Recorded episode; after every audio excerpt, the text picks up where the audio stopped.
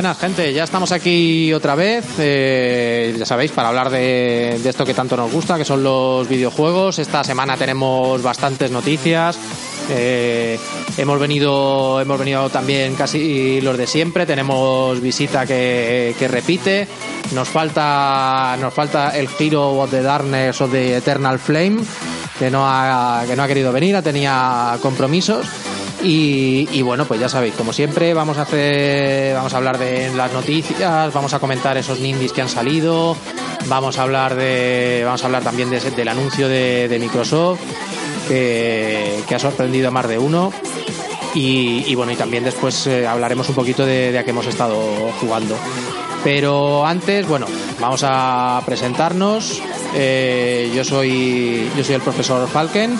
Hoy a la mesa flamante y nueva que, que hemos que hemos comprado con, por aquí con el, con el dinero que nos da aquí, porque esto, vamos, estamos forrados, ya lo sabéis. Aquí tenemos a, a F0 que a los mandos. Habemos mesa, habemos mesa, no me lo puedo ni creer. Y estamos aquí dándolo, dándolo todo. La verdad es que estoy ahí disfrutando como un enano con la mesa que he pagado yo de mi bolsillo, desgraciado. Claro, ¿Será paga, posible? Lo, lo, paga el patrocinador, los patrocinadores. Vale, a partir de ahora yo patrocino la taberna del androide, por lo visto. Claro, claro. Con F de Freak patrocina la taberna del androide. Pero la verdad es que muy bien, muy, muy contento y con, con muchas ganas, sobre todo de. También, en serio, ¿eh? O sea, esto de la mesita, como que. Como que va motivando. Hombre, y, y, que se, y que se oiga un poco mejor también, porque eso a nosotros también nos gusta. También tenemos aquí a Diabolic, eh, Pedro, de, de, de, su tienda. Venga, hazte la publicidad. De la tienda del Mondenkaito, por hazte supuesto. La, hazte la publi, claro que sí. Podrías patrocinarnos, ¿sabes? Y yo qué sé, comprar algo. Podría, pero ya llego tarde, te pillaste la mesa tú. Pero, bueno, pero Switch sale en, en nada y bueno, ahí lo dejo. ¿Qué te voy a contar? Muy buenas, chavales, una semana más aquí en el programa, hablar de, de videojuegos, que es lo que toca. Eh, con esta flamante mesa, con este pedazo de sonido que durará esta semana y la semana que viene seguramente no nos volverá a funcionar, como siempre. Pero bueno, bueno, de momento, de momento bien. Oye, un poco de respeto, ¿eh? Un poco de respeto, ya, ¿sea posible? Es, esto ya es autohaterismo ya incluso con nosotros. Y bueno, y repite Mario M2 Giro que, que viene aquí otra vez desde Destino RPG a, a, comentar con nosotros la actualidad. Hola, muy buenas. Pues sí, la verdad es que la semana pasada me lo pasé súper bien y como me habéis vuelto a invitar, me seguís pagando y me dejáis hablar de RPGs, pues entonces aquí estoy con mucho gusto. Ahí está, también te pago yo, o sea, yo... Claro, aquí tenemos, tenemos, un mecenas, tenemos un mecenas. Yo lo que pensaba es que venías porque esta semana es la semana S. ¿La semana S? La semana. Bueno, pues pues nada, vamos hacemos? a ¿Empezamos o qué? Vamos a empezar ya con, con las noticias y, y vamos a ello. Vamos allá.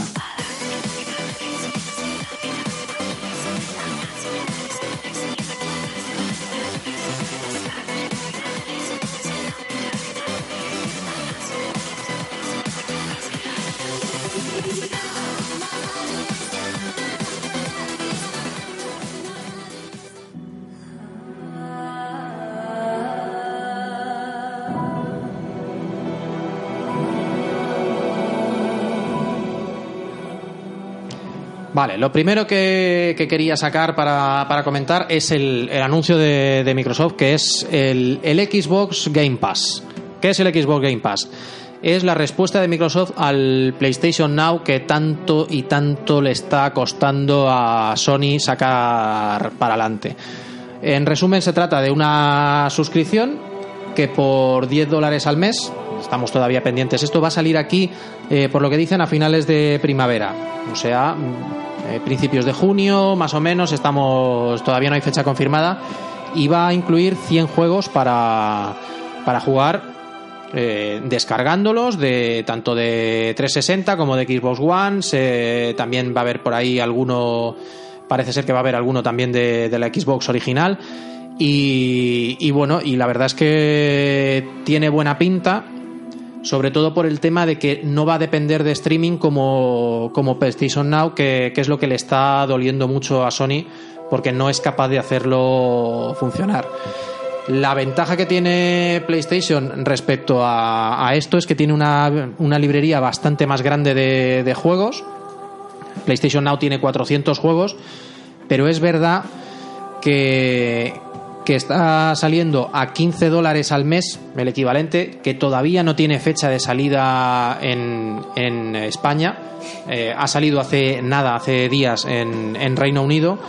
Y, y bueno, y, y el tema es de que, de que funciona en base a streaming y no a descarga directa, lo que está dando más de un quebradero de cabeza a los, a los usuarios, porque en cuanto se te corta la conexión es partida perdida y, y volver a empezar. Pero claro, descargados a la consola, creo que te, creo que te dan 30 días para jugarlos, los juegos de, Xbox Game Pass. Y, y bueno, otra ventaja de PlayStation es que te permite jugar al PC. Tiran el soporte que tenían para, para PlayStation Vita y, y PlayStation 3, ahora dentro de, dentro de poco lo, lo cierran. No les debe haber dado muy buen resultado. Y, es una pena porque la verdad es que es interesante ver, ver, este, tipo de, ver este tipo de propuestas por lo que supone de, de poder jugar a un montón de juegos de una tirada a los que a los que a lo mejor no le hemos prestado mucha atención. Es verdad que los catálogos mm, a veces dejan un poquito que desear, hay, hay un poco de todo, hay, hay juegos muy interesantes, pero claro que a lo mejor muchos ya, ya hemos jugado. Hay otros juegos que son de estos de, a euro en el, en el Cash Converters, las cosas como son. Y, y luego, y la duda que plantea el, el Xbox Game Pass a partir de ahora es qué va a pasar con los juegos que regala Microsoft con el, con el Live a partir de ahora. Porque, claro, llega el momento del ¿qué prefiero? ¿Ponerlo en el Xbox Game Pass o ponerlo en el, en el Games with Gold cada mes? Cosa que, que parece que ya le está doliendo a Sony con los, última, con los últimos meses de, de PlayStation Plus. Eh, ¿Se tiene esto que convertir en el nuevo Netflix de, de los videojuegos? Ojalá. Le queda mucho camino por recorrer porque recordemos que Netflix tiene ahora mismo, según sus propias cifras, 125 millones de horas de contenido para, para ver. Claro, aquí recordad que ahí tenemos series, tenemos películas, tenemos documentales, o sea, no, no es como los juegos que puedes decir, vale, pues tantos juegos. Es verdad que habrá una lista por ahí, no la he encontrado, de cuántas películas y cuántas series hay, pero claro, van añadiendo y lo que hay en Netflix sí que es, a ver, también hay de todo, pero tienen muchos estrenos, tienen series punteras. La verdad es que si, si Microsoft y Sony quieren competir con este tipo de servicios, tienen que mejorar bastante eh, sus catálogos. ¿Vosotros qué opináis? Bueno, pues la verdad es que es una muy buena noticia para el mundo de los videojuegos el que aparezca por fin un primer intento para el Netflix o como lo quieran llamar de, las consolas. A mí la verdad es que me parece una noticia genial y va a hacer que vuelva a sacar Xbox One de la caja, que es que es lo que lo que va a conseguir con esta iniciativa. Inciso, de la caja porque me estoy mudando, no porque la haya guardado, ¿eh? sino porque me estoy cambiando de casa y la tengo metida en cajas. claro, claro. Pero sí, la verdad es que sí, y esto podría evolucionar, la verdad, y sería satisfacción de todos los usuarios, el que con la propia suscripción de Xbox Live Gold, en vez de cobrarte 60 o 70 euros al año, te cobraran 100 y ya fuera incluido. Así te evitarías el tema de tener que descargar los Game with Gold o directamente poder descargarte el que tú quisieras de un amplio catálogo a tu elección y, sin que vinieran prefijados cada mes. La verdad es que ya veremos a ver cómo evoluciona, sobre todo en, en Scorpio más que, más que en One, y a ver cómo, cómo combate esto tanto PlayStation como, como Nintendo, ahora que se va a pagar el online.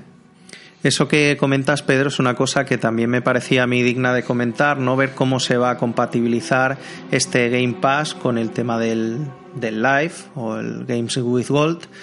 Y sobre todo porque estaba pensando que si quieren hacer un buen catálogo al estilo Netflix poquito a poquito, que es una idea muy buena ahora que está tanto de moda el vídeo bajo demanda, em, ¿por qué no añadir a lo mejor todos los juegos, por decir algo, que hasta ahora se han dado con el con precisamente con el Games eh, with Gold, que sería en principio una buena decisión para poner muy rápidamente ese surtido de juegos del Game Pass con muchas cositas interesantes.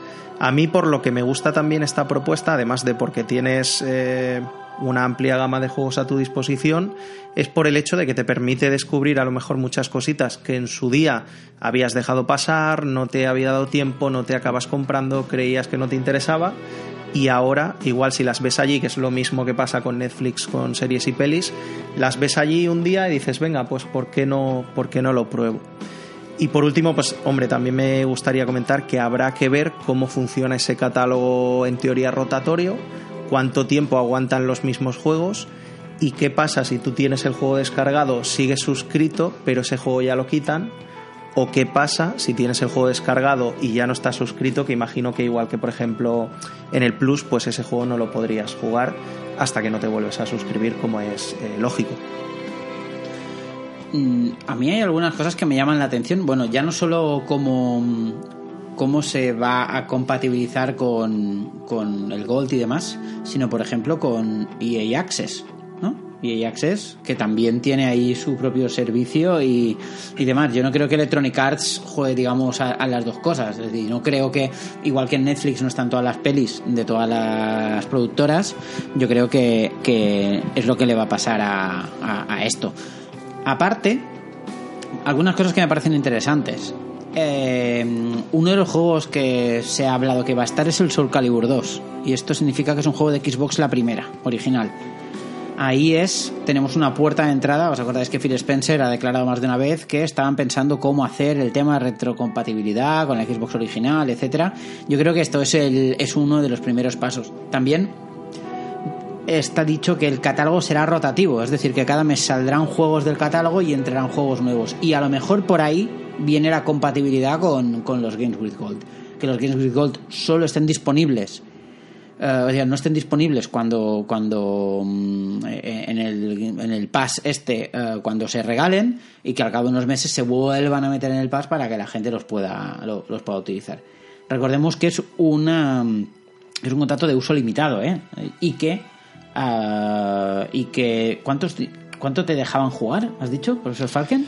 Los descargas y tienes 30 días. Tienes 30 días. ¿Y a los 30 días qué pasa? ¿Se te borran del disco duro? Claro, Eso es lo que eso es lo que no he mirado. Ese detalle no lo he. Yo supongo, a ver, eh, se- será para que para que los puedas jugar offline, sí, por- porque claro, el problema que tiene PlayStation ahora mismo eh, con el con el Now es que eh, si si está caída si está caída la PlayStation Network no puedes jugar. Y si va mal... Y si va mal, Mm. El juego te te va tiran mal, o- claro. o, te quedas sin internet. Claro, Es decir, el 20% del año. Claro, ese es el, eso es, esa es la pega. No, no, pero es que esa es la pega más gorda que le están poniendo a, a Sony con su servicio. Entonces Microsoft lo, lo salva, parece, de- dejando descargártelo y decirte, bueno, pues te lo has descargado y tienes 30 días desde el momento que empieces a, a jugar con él. No sé si eso quiere decir que una, mientras, una vez que te lo hayas descargado, como pasa con los juegos del Gol, lo sigues teniendo y mientras renueves lo sigues, como, o como pasa con el Plus, que mientras tengas la suscripción, todo lo que te hayas descargado, ahí está para cuando le quieras dedicar, pero que al menos durante 30 días es tuyo. Yo no, sé o no. yo no sé vosotros, pero a mí esto me parece un puto pelotazo. A mí esto me parece que como esto funcione, te puede trastocar radicalmente el mercado, pero a unos niveles insospechados. In- ¿eh? Incluso imagínate novedades, imagínate un catálogo que sea eh, Horizon Zero, bueno, Horizon Zero Dawn porque es exclusivo de Play, pero bueno, eh, como por ejemplo Horizon Zero Dawn, Nier, el nuevo God of War y The Last of Us 2, que si pagas los 10 euros mensuales, te lo puedes descargar y lo puedes jugar. Vale, yo te lo pongo más, ¿vale? Te lo pongo más. Y es que es como yo creo que, que evolucionará. Porque yo, si fuese Microsoft, yo lo haría, ¿vale? Saco esto, pum, pum, y en unos meses, si veo que esto funciona, que esto va rodando y tal, le digo, muy bien, pues esto va así. 10 euros al mes y juegas a los juegos que hay, o 30 euros al mes Y juegas incluso hasta las novedades. y te meto a las novedades. Entonces, o sea, tener una especie de gold ahí dentro. Y cuidado, ¿eh? Porque por 30 euros al mes, jugar las novedades, todas las novedades que Y salgan. no gastarte 70 por cada. Ahí está. Poco- Y cuidado. Y lo fuerte, claro, lo bueno es que esto es un cash que entra que entra muy directo hacia Microsoft. ¿eh? Yo os digo que esto puede trastocar radicalmente. Es, es de esas cosas. Microsoft, no sé si habéis dado cuenta, que tiene la capacidad para transformar el mercado con cada consola. Con la primera Xbox implementó el disco duro. Fue la primera consola con disco duro integrado, con todo lo que hacía y demás. Y, inte- y- y implementó el live. Ahí lo cambió todo. Con 360 mejoró mucho el live y metió los logros, os lo recuerdo. Vuelve a cambiarlo todo. Con One es con la única con la que no ha conseguido hacer nada. Y como esto funcione, cuidado, ¿eh? Yo estoy, estoy expectante y estoy ilusionado. A mí estas cosas son las que, que, que me mola ver qué pasan. Con One no consiguió nada. Pues yo creo que sí, ¿no?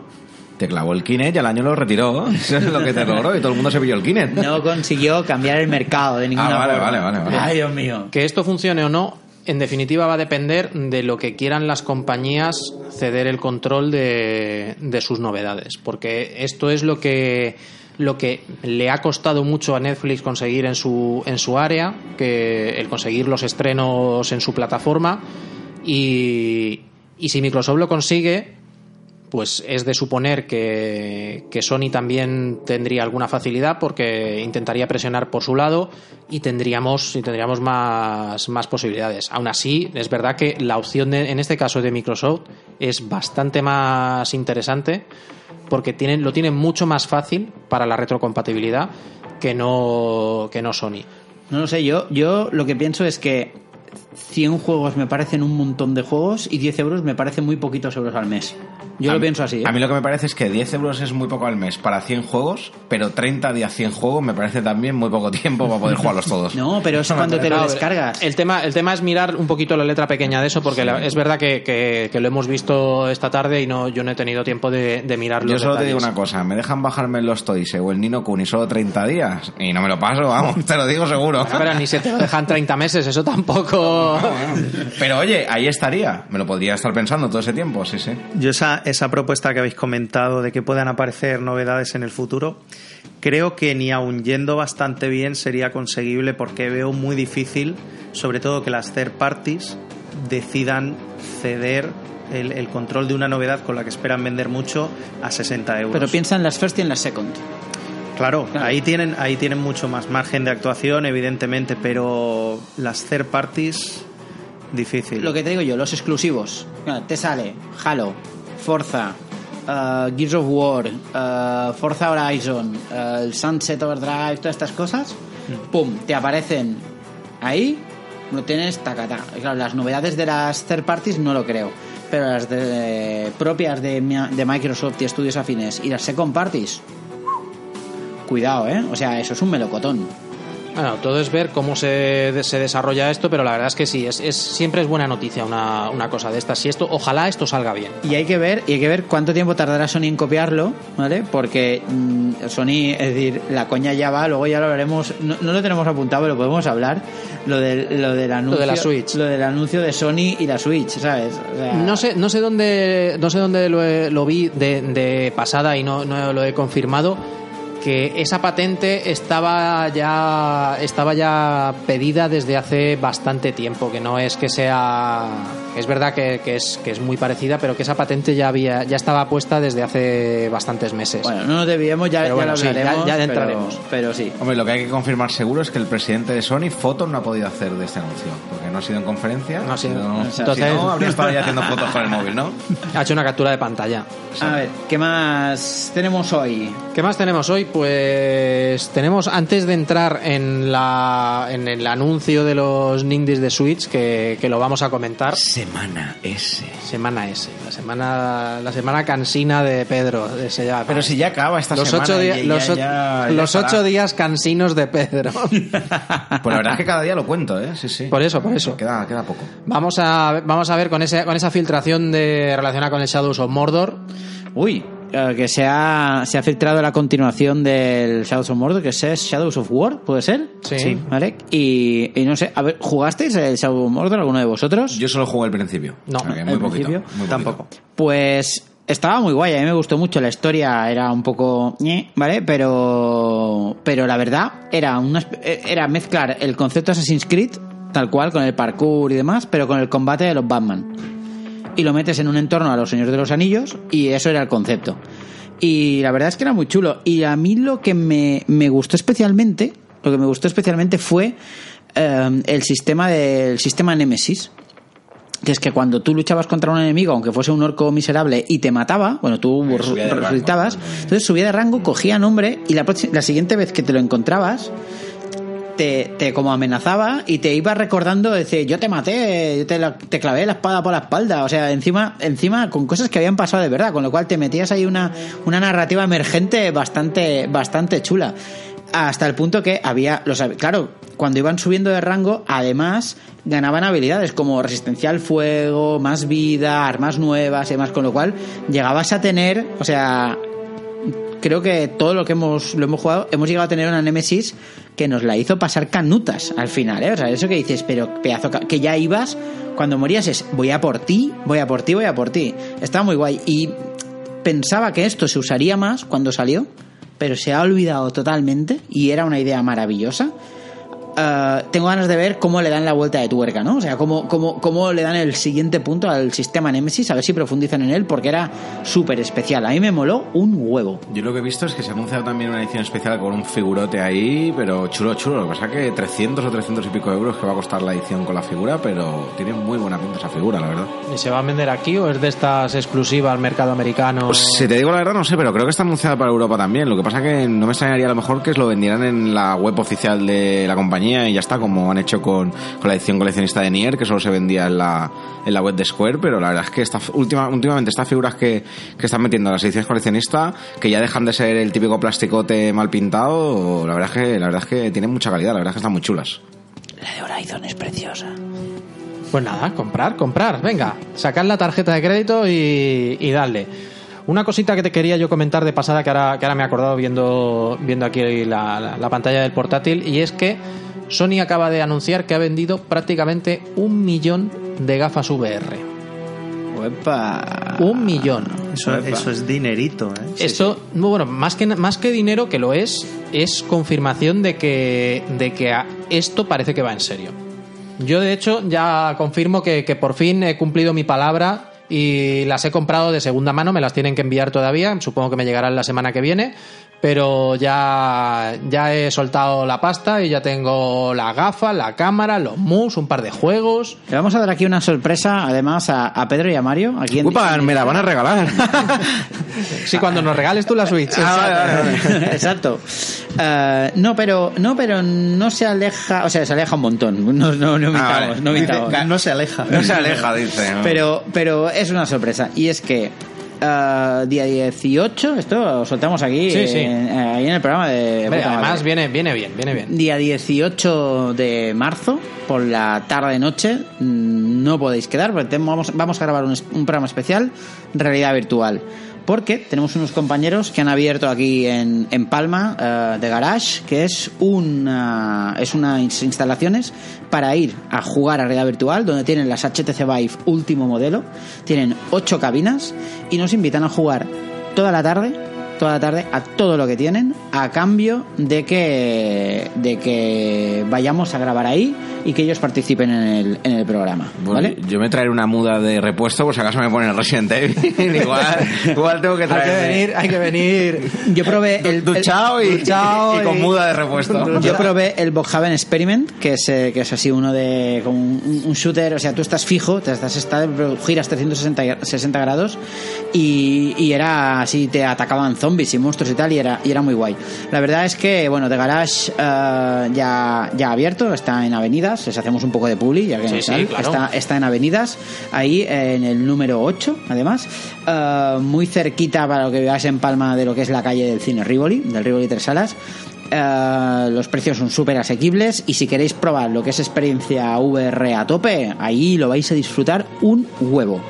Yo solo digo que ya sé de dónde sale el dinero de mi sueldo y el de la mesa. Claro, claro, de aquí. Ahí está, ahí está. De los patrocinadores. De los patrocinadores. Partners, los siempre- partners. que siempre vienen bien alguno más, ¿eh? O sea, si alguien está escuchando. Ahí está. Así que sí, la VR va en serio, ¿de acuerdo? Y, y- y yo que, la- que he estado jugando mucho, porque he jugado un montón desde que tengo las PlayStation VR, os confirmo que, que es una tecnología muy a tener en cuenta, ¿eh? Es verdad que no va a sustituir al videojuego clásico, pero es otra forma de jugar.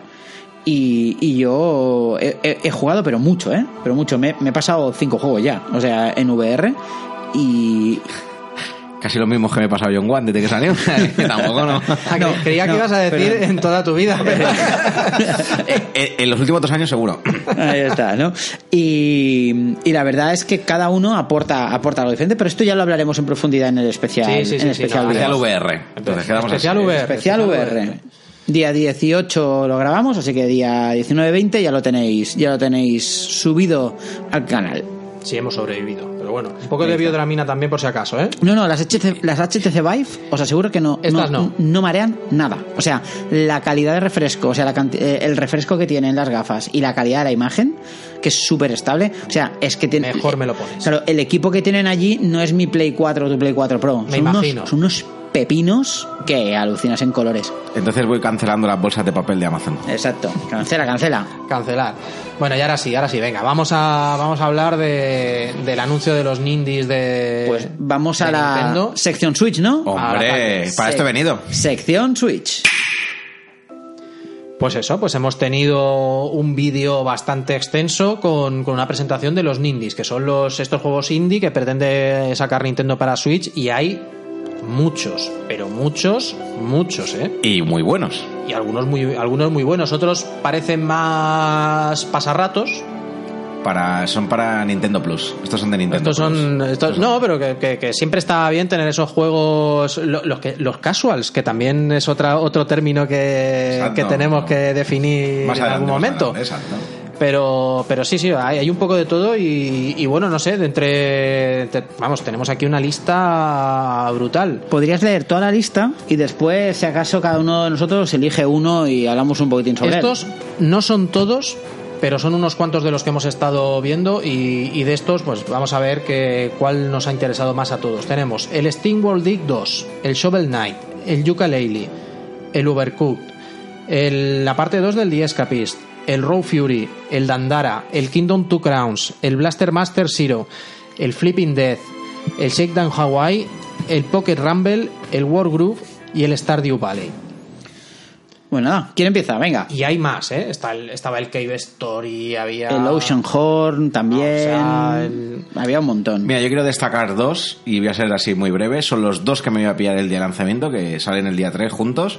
Es el Far Racing RMX, que tengo Far Racing Neo de Wii U y la verdad es que me flipó. O sea, fue un juego impresionante. No me miréis raro, sé que está en inglés, pero ya sacarán parche. Ya sacarán el parche. Es que antes, eh, antes fuera de micro he comentado que si estaba solo en inglés, en francés y alemán, no me lo iba a bajar. Pero y, nosotros, y nosotros le decíamos que es un juego de carreras, tío. O sea, hard, difícil, Sí, normal, sí, normal. Como o el sea, primer Racing esto- cuando salió digital estaba solo en estos idiomas y luego lo sacaron físico y salió en castellano, yo creo que más adelante es posible que le saquen un parchecito y, y para adelante. Y total, como solo es correr para adelante. Nosotros, y- nosotros te pasamos un post-it con las traducciones que necesitas. Bueno, pues. Eso, eso me recuerda un poquito al libro de pistas de Ocarina of Time. O sea que de lo, es de lo de las traducciones, que ese decir. espíritu, ese espíritu. Bueno, y yo si no me entero de algo, pues ya iré probando. De total, para, para dos veces que lo voy a poner tampoco. Bueno, os lo digo. El recomendado, eh, cuidado. El, el juego recomendado. Este, este me mola, lo voy a poner dos, Dos veces. Es que si no me molara, la pon- lo, Lo pondría una. Venga, bueno, y el otro. os lo digo, Far Racing RMX, eh, juego de conducción, estilo F0 o estilo este que te gusta tanto de PlayStation 1 que comentaste en el programa. Fran- Wipeout. El Wipeout. Sí, sí, o sea, la copia esta. Y Cuidado, cuidado, cuidado. Con, con mecánicas a lo Icaruga, ¿eh? Exacto, cambiando el color de, lo que son los potenciadores para, para pillar velocidad, en color naranja, en color azul, como la primera parte. Y luego el segundo, que sí que me apetece bastante, porque el juego en sí me gustó bastante y no he jugado a ninguna de las dos expansiones, es el Shovel Knight este, que sale en una edición que se llama Treasure Box o algo así, que viene con el juego, digamos, la saga principal las dos expansiones que tiene, incluido multiplayer, o sea, para jugar a dobles que recordemos que hasta día de hoy solo tiene la versión de Wii U colocando el amiibo de, de Shovel Knight. Y la verdad es que estos dos me apetecen mucho, ya te digo, primer día, día 3, Zelda, Shovel Knight, el Far Racing RMX, y si confirmo que Bomberman R viene en castellano, pues también. Otro juego que necesita un montón de traducciones. Hombre, este sí, este al menos para ver los dibujitos me gustaría leerlo en castellano, ¿no? O al menos, o al menos en, en mexicano, como los de Xbox, al menos. Yo te, lo, yo te lo explico. Bomb es bomba y Game Over es se acabó la partida. Y, y, y Man R, Y man, eh, sí. Bueno, que sepas que eh, Yacht Club Games eh, no descarta lanzar Shovel Knight en formato físico para Switch. joder, me lo tendría que pillar dos veces, me cago en la leche. Bueno, pues eh, en mi caso, y a lo mejor voy a pisar un poco a F0, pero sin duda me quedo con Wargrave o Wargroove, no me he quedado bien Wargroove. con el nombre, Wargroove. Pisa, pisa, hombre, dale ahí. Pisa con Sí, garbo, hombre. porque comentábamos antes, fuera de micro, antes de empezar, que viene a cubrir un hueco, lo comentaba F0 y estoy totalmente de acuerdo, porque viene a ser un poco una forma de emular una franquicia nintendera que lleva bastantes años olvidada, que tiene su público, que gusta mucho y que no es nada menos que Advance Wars. Que es un puto juegazo que estamos aquí echando de menos a dolor. Correcto, por eso precisamente nos ha, nos ha llamado la atención enseguida. Y la verdad es que ahora que Intelligent Systems parece que está liada spameando a saco los, los Fire Emblem, pues eh, que una compañía de, de, corte indie, podríamos decir, venga a traernos una especie de Advance Wars que la propia Nintendo o su Second Party no nos traen, me parece muy interesante. Para el que no haya visto el vídeo, pues si conoce Advance Wars, lo mismo, pero en un setting, digamos, medieval palabra para el diccionario gamer. Medieval. Setting. medi- ah. Setting, no medieval, hombre. Medieval también lo podemos explicar. Pues sí, ¿eh? ¿por qué no? Podemos hacer servicio público. Pues sí, es, es una especie de Advance Wars con, con un setting medieval, donde, bueno, como igual que pasaba en el juego de Intelligent Systems, nos enfrentamos por batallones, vemos que cuando dos batallones se enfrentan, algunas unidades caen y a lo mejor otras no, y te siguen sobrando. Y eh, viene un poco a recordar, al menos a mí, al sistema de comandantes que había en Advance Wars, pero quizá más avanzado, un poco como los propios héroes de Age of Empires o cosas así con ciertos héroes especiales que, por lo que se ve en el vídeo, se, se pueden enfrentar prácticamente a cualquier batallón normal y eliminarlo en un momento. Incluso se ven dragones por ahí todo y me ha llamado muchísimo la atención. El aspecto gráfico y el sistema de juego parece calcado a cualquier SRPG del estilo que podamos ver. o, o es que fusilan mucho la imagen No, no, de pero, Advance Wars. ¿eh? pero mucho, mucho, mucho. O sea, desde, desde la vista del mapa, Sí. las flechas de movimiento, los combates, cómo se resuelven, los combates, sí, o sea, todo, todo, todo. Es, es que es clavado. Yo te digo, si este juego que sale a mediados de marzo tiene éxito, en el E3 nos anuncian un Advance Wars, seguro. Ojalá. Fijo, 100%. Ojalá. Bueno, claro, habría que ver. Igual es un despertador, ¿no? Para, para Nintendo o para Intelligent Systems en este caso. Pero bueno, el caso es que tiene pintaza y a mí que lo retro me llama un poco este tipo de estilo artístico me parece algo muy a tener en cuenta. Y creo, si no voy mal, F0 sale en abril, además. En abril, sí, O sea, sí, este, este es uno de los juegos que cae en abril, te, pero... te cubre huequito enseguida, aunque sea un indie en este caso. Ahí está. Y además, lo, una- lo- lo de los héroes que comentabas, que en Advance Wars los comandantes, digamos, tú eres el comandante y eliges eh, cuál es tu, digamos, tu segundo al mando, que, que tiene una serie de poderes especiales. Hay algunos que dan poder de ataque, otros tienen más movimiento y tal. Y aquí parece que hay héroes que luchan dentro Sí, del campo de batalla. Fire Emblem. Rollo Fire Emblem. Sí. Y con además héroes con nombre y apellido se ven, ¿eh? Con lo cual, con lo cual tiene ahí, tiene ahí un punto. Aquí a mí estos juegos me flipan. Es, es interesante también porque, por ejemplo, en el vídeo se anuncian 12 campañas que habrá que ver la duración que tienen, pero también un modo para crear tus propios mapas y tus propias, imagino, misiones. Esto va a ser. Y a lo mejor es por compartir multiplayer, Seguro. mejor defender tu propio mapa mientras otros te atacan, que puede estar muy bien. Eso tal vez, pero al menos en la parte de compartir de que otros puedan jugar tus mapas, aventuras, alargará, eso el juego sin duda. Y hablamos de que este juego es exclusivo de Switch. ¿Está Sí. confirmado Sí, sí, 100% sí, sí. exclusivo de Switch? Sí. Pelotazo. pelotazo. Es decir, esto es un. Para mí es de, de los más melocotonazos que han habido en, en este vídeo con diferencia. Sin duda. ¿eh? Me toca a mí. Ah, venga, pues yo me voy a quedar con. eh, a ver, ¿cómo se llamaba? Porque tiene un nombre así un poquitín. Un poquitín extraño. El de Hawaii, puñetos, el Shakedown Hawaii. Que es de los creadores del River City Ransom. Que ya sabemos que es especie de shooter de supervivencia. Eh, Del, del Retro City Rampage. El, el River City Ransom es el de, Este de ese- Konami, ¿no? es el, de- Este- es el original, el este de Nintendo, el de El de los muñequitos que van Los avanzando. Kunio, los Kunio Kun, que Kun, se los conocen en Japón. me he De de ido los- de Que aquí, por cierto, que aquí, por cierto, Te ha sido poco, te ha sido relativamente, porque que es- aquí, por cierto, no se llamó River City Ransom. Tuvo otro nombre en el lanzamiento europeo que te voy a buscar y te lo digo. Así me gusta. para NES. Mira, ahí bien, bien informado.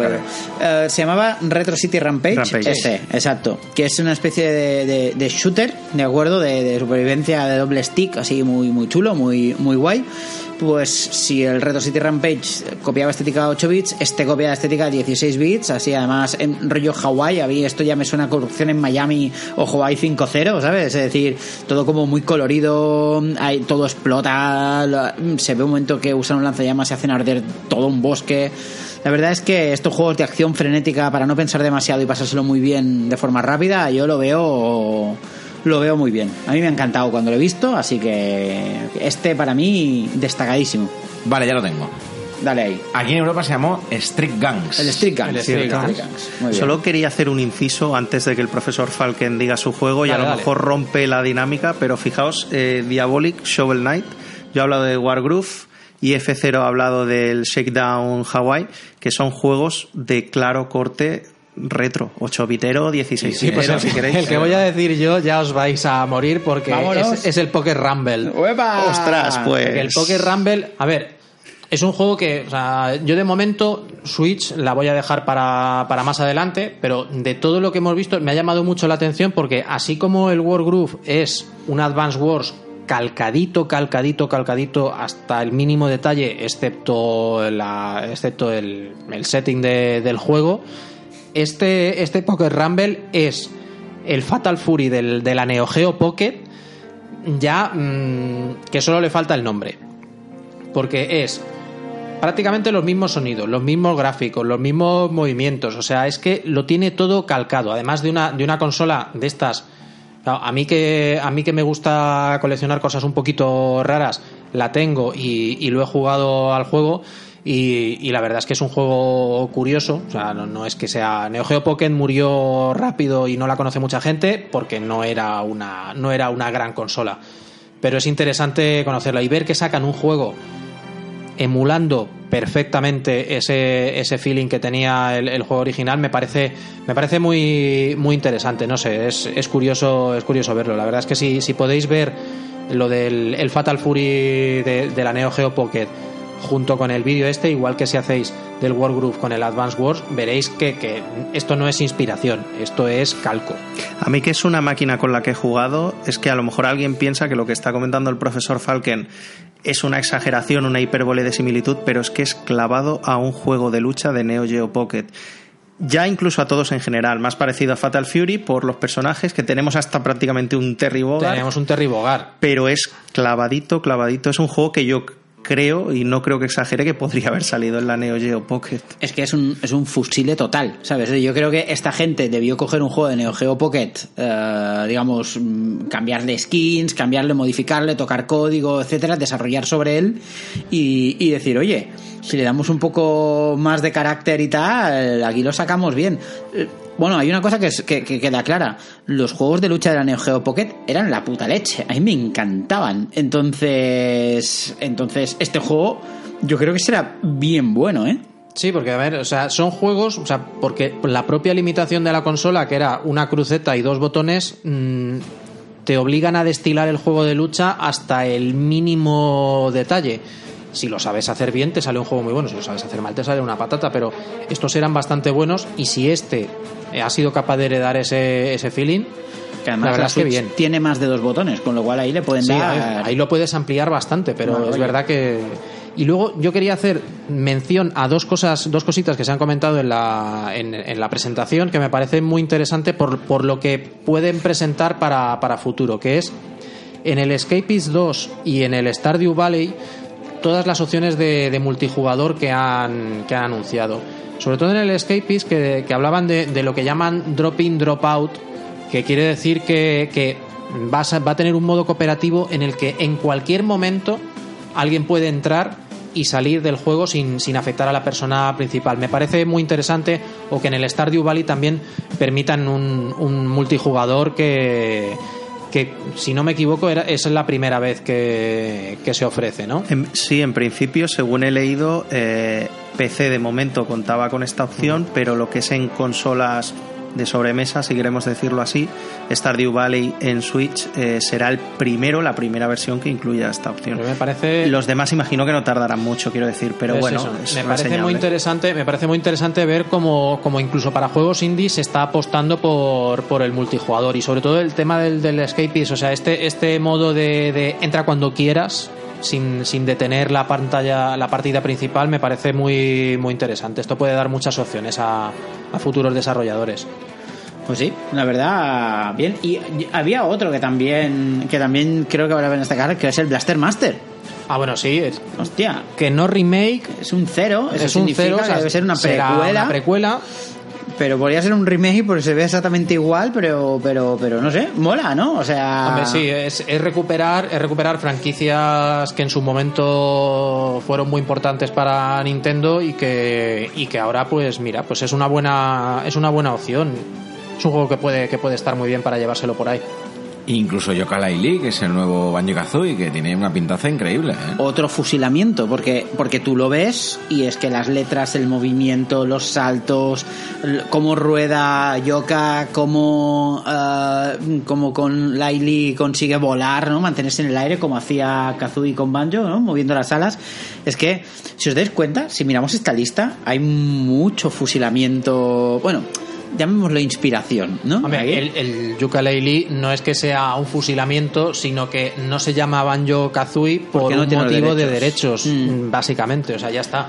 Pero bien, no, no, o sea, hace pensar, o sea, da que pensar, da que pensar en, en, en los juegos que se están desarrollando hoy en día y en, y en los juegos que esperamos, ¿eh? Sea, da que pensar esta lista. Y por si alguien se lo pregunta, tanto en modo portátil como en modo sobremesa, estos juegos se van a mover fluidos. ¿eh? Switch tiene suficiente potencia para moverlos todos. ¿eh?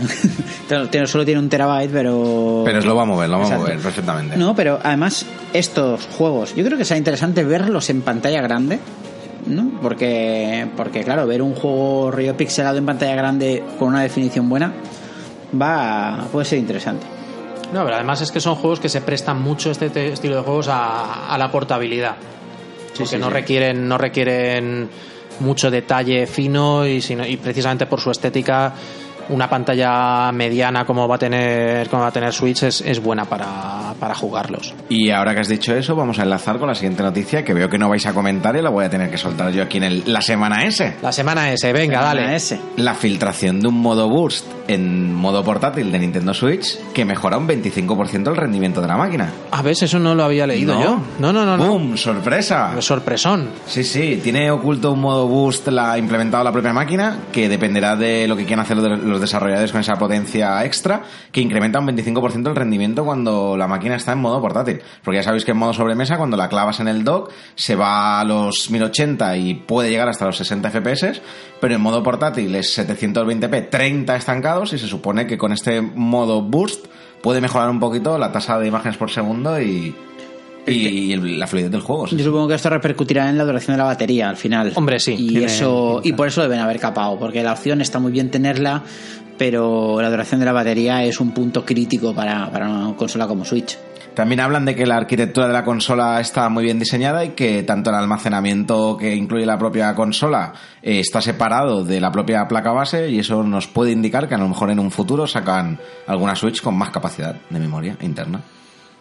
Ya verán, ¿no? Pero, pero bien. De momento, de momento pinta bien todo. Bien, bien, pues muy bien. Todo. Yo- A tres días de tener la Switch en las manos, yo estoy muy ilusionado, tíos. Mucho, mucho, mucho, mucho, ¿eh? Pero mucho, mucho, mucho, tío. Y ¿Qué, de- qué te hace más ilusión? Una pregunta aquí trampa. A ver. ¿Switch o Project Scorpio? Eh, ahora mismo Switch de calle. Primero porque después de Scorpio no sé nada. Y, y segundo, porque. Porque. Porque es Nintendo, lo puedes decir. Ah, sí, claro. Ahí está. Porque mi corazoncito nintendero ah, aprieta muy fuerte. La clave de todo esto está en. Tú, tú has dicho, tú te- ¿qué, te vas a comprar? Has dicho de salida, el Zelda y qué más. Yo, de momento, seguramente 100%. Zelda, el Shovel Knight, la edición 3 solo está con los tres.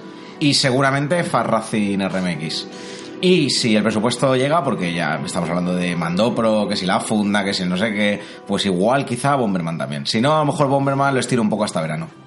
Yo uno de los juegos que va a caer de salida, eh, que me apetece mucho, aunque ya lo podría jugar en Play 4, es I Am Setsuna. I Am Setsuna, que es el, el JRPG este de, del estudio que creó Square Enix. Tokyo, Tokyo Studio Ahí se está, llama. a a propósito para hacer para hacer un poco de, de, de JRPG. Es verdad que está en inglés Yo y es ahí, que eso ya me mata, y ahí ¿eh? hay Un más que normal, y hard y Un Game Over. RPG en inglés. me Eh, no, mata, eso me eso te, mata. te lo concedo, pero lo del Bomberman no. Pero el, pero la verdad, la verdad es que jugar un juego con un aspecto gráfico tan bonito como el que tiene I Am Setsuna en una consola que por lo visto se ve tan bien como además, además para mí es un juego que no sé, pero para mí tiene, tiene como alma de portátil, ¿no? Es decir, me lo imaginaba más en, en 3DS que en, que en Play 4, así que en Switch.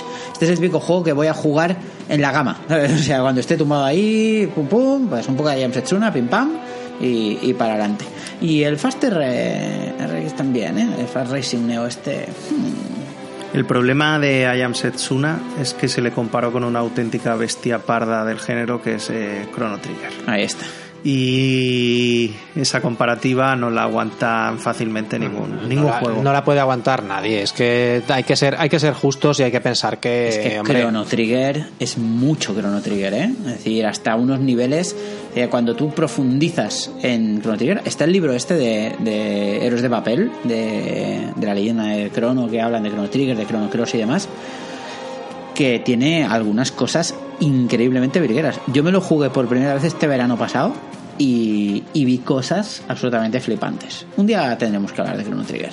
Yo creo que sí. Aprovecho también, ya que F0 lo ha dicho, para hacer un pelín rápido de publicidad del libro, Más allá del tiempo se llama, y es bastante, bastante bueno. Y además Héroes de Papel normalmente edita libros que son traducidos, que salen en Francia o en Reino Unido, traducen aquí y editan, y este Más allá del tiempo está escrito aquí, Está escrito en aquí. España, por Mariela, Mariela algo me parece que se llama la chica.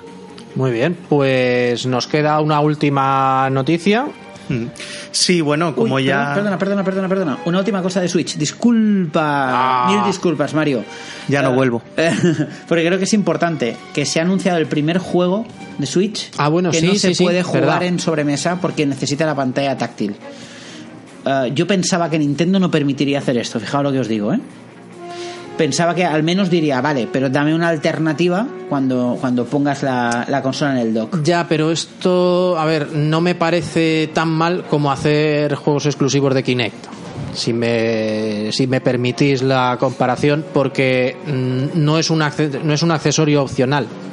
La consola la tienes. Sí, Es sí. simplemente la tienes que sacar. Otra cosa es que, que te resulte más cómodo jugar en la pantalla o no, pero pero si tienes Switch tienes la pantalla táctil. No es una no es una cosa que, que deje fuera a nadie. Es como lo como hablábamos hace hace semanas del, del tema de, de juegos exclusivos para PlayStation Pro o para Scorpio en el momento que, que puedan salir. Y ahí estás dejando gente fuera O como en su día fueron los de New 3DS, que al final Por ejemplo. empezaron diciendo que aumentaría un montón la potencia y realmente han sacado uno exclusivo de Nintendo New 3DS, que es el Xenoblade Chronicles. Sí, el de- el de salida. Sí, bueno, hay.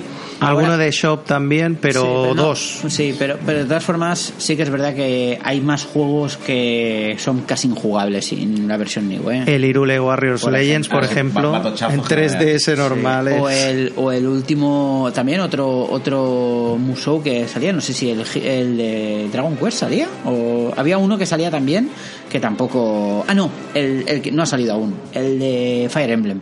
El de Fire Emblem también va, va a necesitar, porque si no, este va a petardear lo más grande. Pero lo que quiero decir es eso que ahí sí que dejas a, a gente fuera del Ahí juego está. Partes el catálogo. Pero aquí mm, es eso, no, no lo veo igual. Me parece, me parece correcto que, que Nintendo permita este tipo de cosas. Así como que permita lo contrario. Un juego que solo se puede jugar en sobremesa porque requiera la potencia extra que le da el, el dock. A mí, a mí la verdad que también me parece correcto porque si estamos hablando de una máquina híbrida, que puede ser tanto una cosa como la otra, mientras como hemos dicho aquí en la mesa no excluyamos a nadie, pues ¿por qué no aprovechar la potencia extra para juegos más tochos en la parte, entre comillas, sobremesa? O si yo sé que mi juego en una pantalla de 6 pulgadas se ve genial, pero en una de 55 eh, se va a notar mucho las costuras y me basta con la parte portátil, pues ¿por qué no hacerlo? No es excluyente y por lo tanto lo veo, lo veo correcto.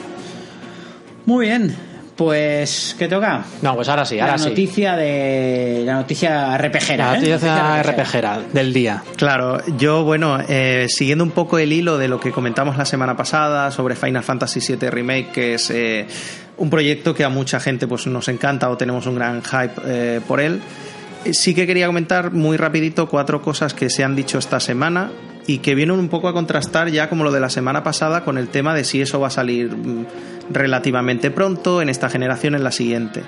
La primera, eh, desde Square Enix han declarado que lo que sería el voice acting, o sea, la, la grabación de voz, de las voces de la historia, está lista de la historia principal, dejando de lado secundarias y tal.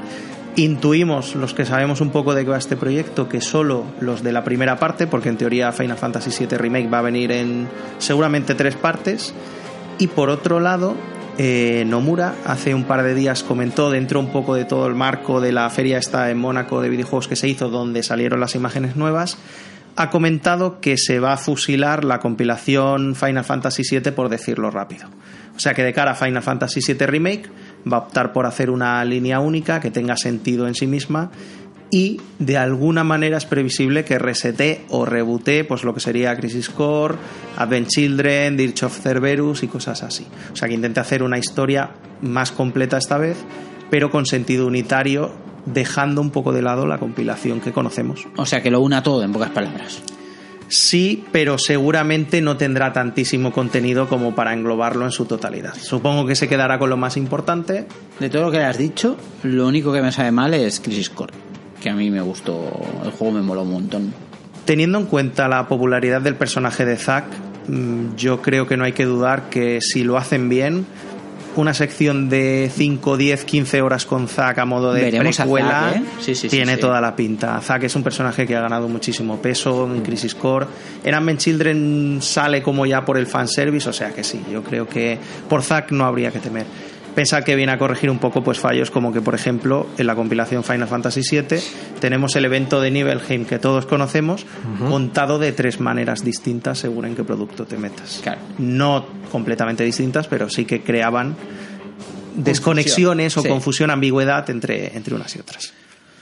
Hombre, pues está bien. Si sirve para encajar un poquito mejor el- este universo y, y- y probable, más que probablemente dar pie a alguna que otra continuación, spin-off o, o similares, todo depende, al final todo depende del éxito que tenga. Si lo tiene, que, que parece ser que lo va a tener, si da dinero, está claro que, que lo van a continuar. O sea, que es que no hay, no hay, vamos, no sé quién lo puede dudar. Y va a dar dinero. Así Y que va a dar dinero, o sea que habrá continuación. Final Fantasy VII.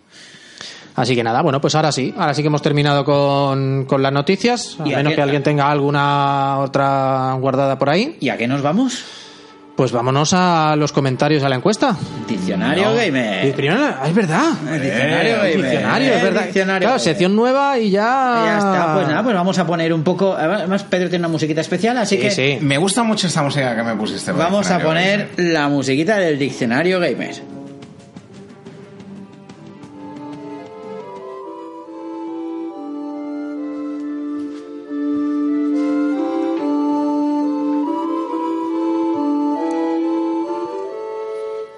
Bueno, pues bienvenidos a esta mi sección, la que todos esperáis cada semana, la que tuvo mucho éxito la semana pasada y sé que es a, a partir de ahora y ya piedra angular de lo que es este, este podcast.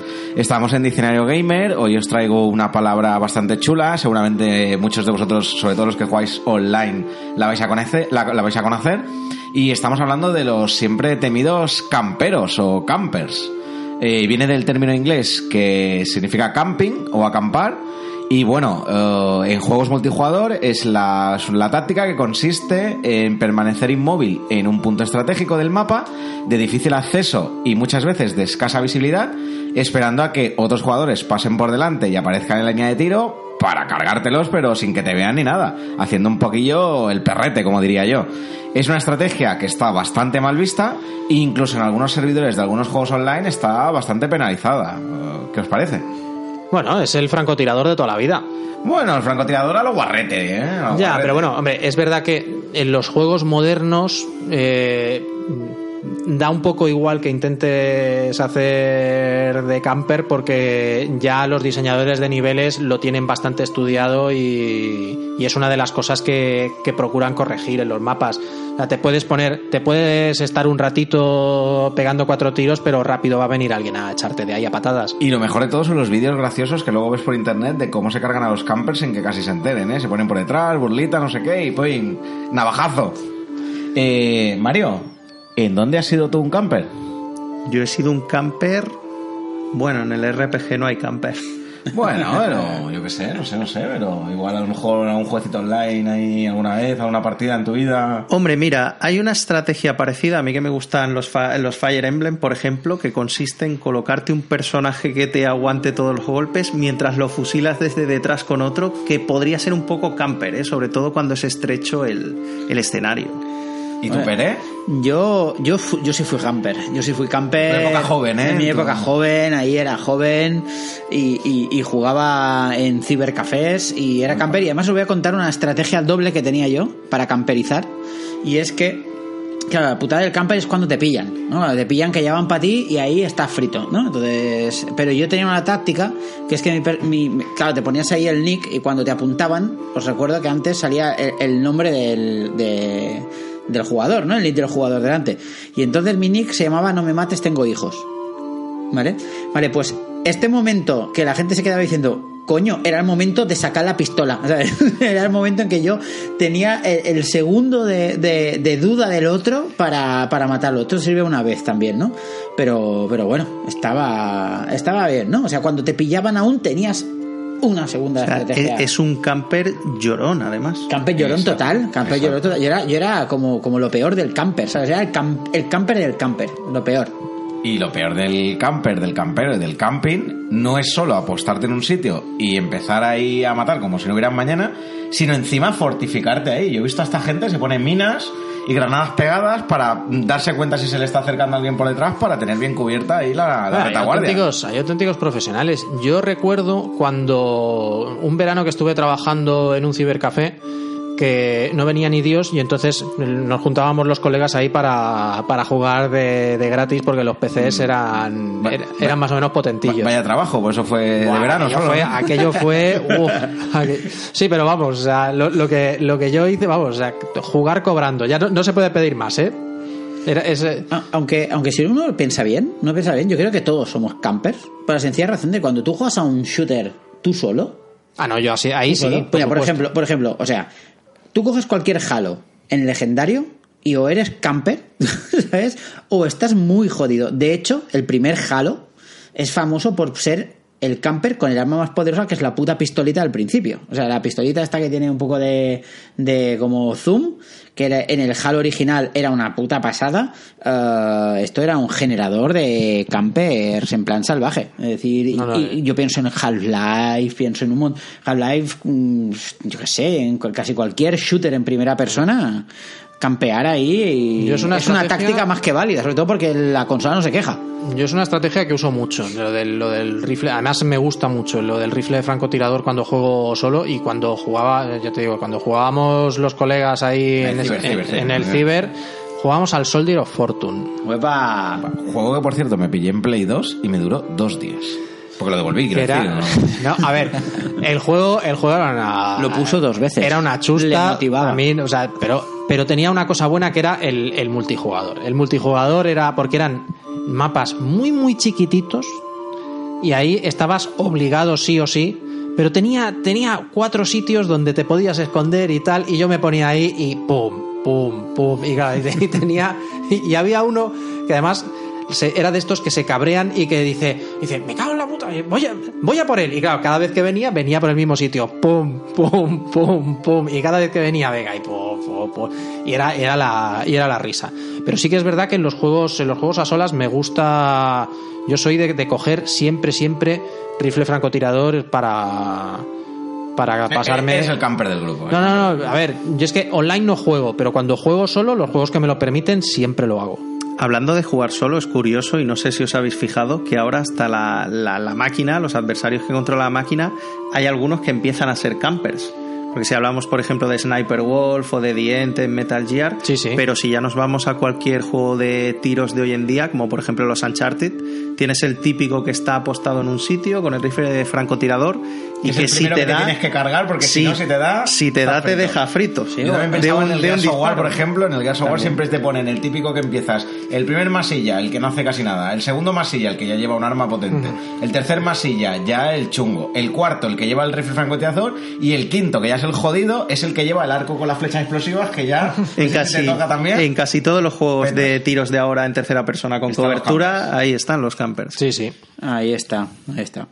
Bueno, más o menos, ¿no? Aquí. Sí, sí, sí. Yo creo que hemos dado ejemplos bastante claros de, de lo que de lo que es el camper. Ya sabéis. ¿Podríamos decir que Pedro es el camper del programa? Que está ahí agazapado y cuando ve la oportunidad Hace su inciso francotirador. su inciso francotirador y te pega un tiro en la en la sien Yo sé tantas cosas en este programa, la estrella, el camper, no sé.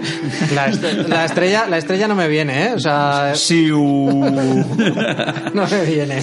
Bueno, eh, vamos, volvemos, volvemos al programa normal. Venga, volvemos, volvemos. Volvemos al programa normal y vamos a los comentarios y a la encuesta. Venga.